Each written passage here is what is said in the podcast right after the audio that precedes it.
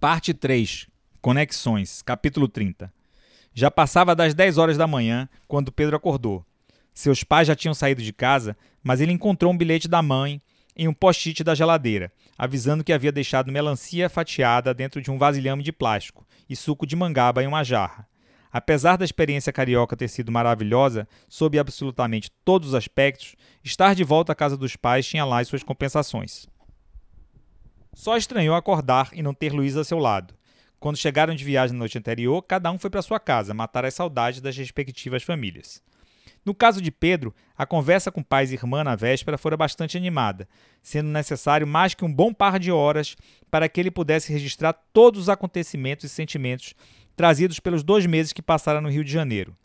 Dentre as suas narrativas, a que mais causara inveja na irmã fora a frequência com que ele acabava se batendo com celebridades da música e da televisão, não só nos bares e restaurantes da Zona Sul, mas principalmente nas suas corridas e caminhadas pelos calçadões do Leblon de Ipanema. Acabou tendo que responder a mais de 20 perguntas para saciar a curiosidade padrão contigo da irmã. Fulano é bonito como aparece na televisão? Beltrano é tão baixinho como falam? Quando você encontrou Cicrano no calçadão da praia, ele estava correndo ou ele estava andando? Os tempos eram realmente outro. Pedro respondeu a cada pergunta, tornando o processo mais como engraçado do que enfadonho. Em relação ao Maison de Charrute, já tinha comunicado a Nelson que não iria trabalhar na segunda-feira, mas que passaria no condomínio na hora do almoço para terem uma conversa de suma importância.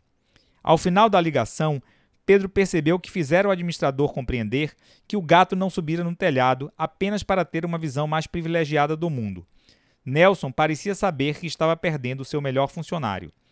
Pedro estava absolutamente convicto da decisão que tinha tomado e compartilhado inclusive com os colegas de curso na Fundação Moreira Salles. Naquela manhã, Pedro não se sentia feliz. Os rostos dos moradores e dos colegas de trabalho, principalmente os desses últimos, se revezavam na mente de Pedro.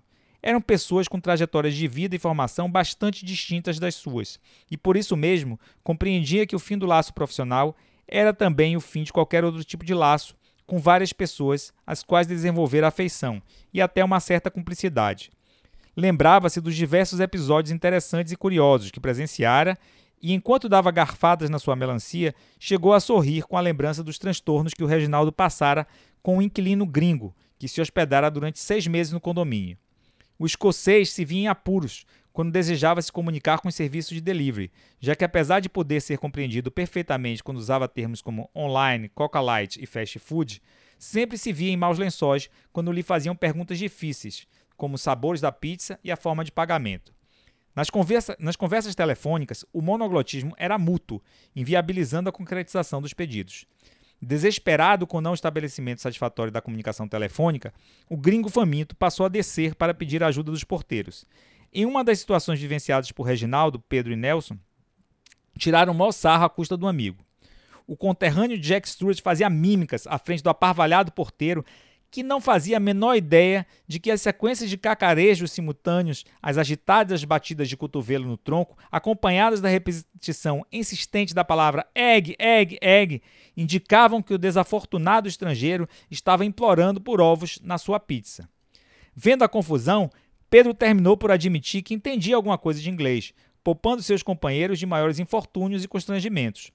Desde o dia em que viu que poderia se comunicar com Pedro e até que começasse a se virar razoavelmente no português, era ele que o gringo recorria quando queria auxílio para realizar os seus pedidos de comida a domicílio. Decididamente, nos seus quase dois anos de trabalho no condomínio, havia mais coisas que ele gostaria de se lembrar do que coisas que ele gostaria de se esquecer.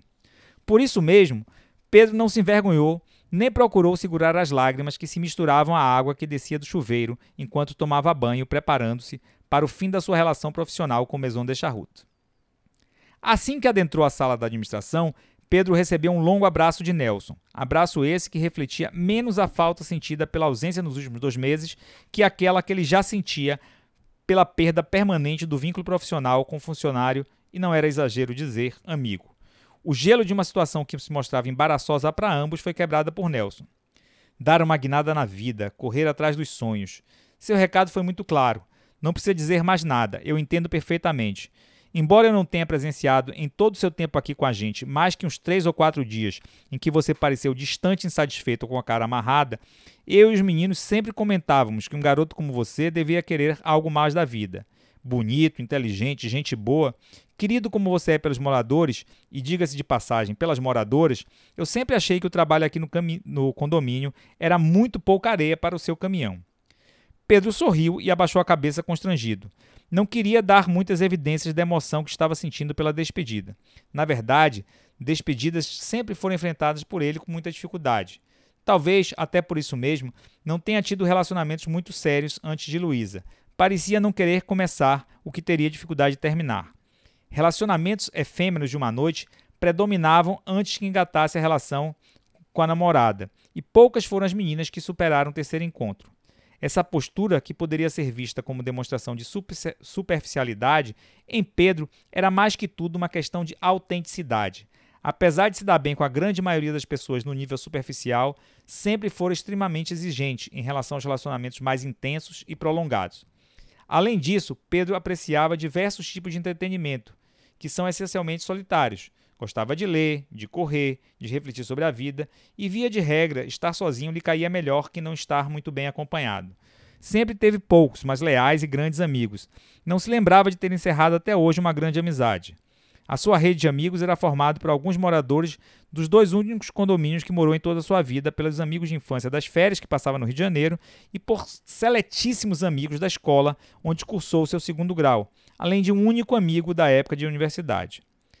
Repassando em mente todas as despedidas de caráter mais efetivo que enfrentara até aquele dia, chegou à conclusão que, com exceção da morte dos seus avós, a saída do Maison de Charroute era sua despedida mais marcante. Talvez tenha sido essa constatação que o tenha levado a abraçar Nelson com extremo e, e sincero sentimento. Ao se desfazer do abraço, comentou: Vou sentir falta de tudo aqui. Estou me dando conta que são inúmeras vidas que a partir de hoje vão deixar de cruzar com a minha. Esse ponto final é uma coisa muito simples para a maioria das pessoas, mas não é assim tão simples para mim. Nelson passou a mão na cabeça de Pedro. Talvez não fosse mais que dez anos mais velho que o agora ex-funcionário, mas sem que houvesse uma explicação, lhe devotava um sentimento um tanto quanto paterno. Pedro recebeu orientações em relação ao processo de demissão e assinou alguns documentos. Preferiu não falar individualmente com todos os colegas. Pediu, entretanto, autorização a Nelson para colocar uma mensagem na intranet que havia digitado no seu computador e gravado no pendrive antes de sair de casa. A mensagem ficaria visível no espaço das comunicações e notícias especificamente destinadas aos funcionários do condomínio. Nela, dirigia algumas palavras de despedida aos colegas. Finalizando a mensagem, colou no documento sua foto com vários companheiros de trabalho suados e felizes após um baba realizado meses antes. Deu mais um abraço em Nelson e deixou a sala da administração. Já ia saindo do edifício quando encontrou Mara e Murilo andando na direção do elevador. Deteve-se a observar melhor Mara, notando uma espécie de roupa mais larga, tipo uma calça pijama, que ela usava. Apesar da distração lhe ser tão peculiar, o ar leve do casal, daqueles que parecem de bem com a vida, e o início de uma barriguinha proeminente lhe fizeram desconfiar seriamente de que Mara estava grávida.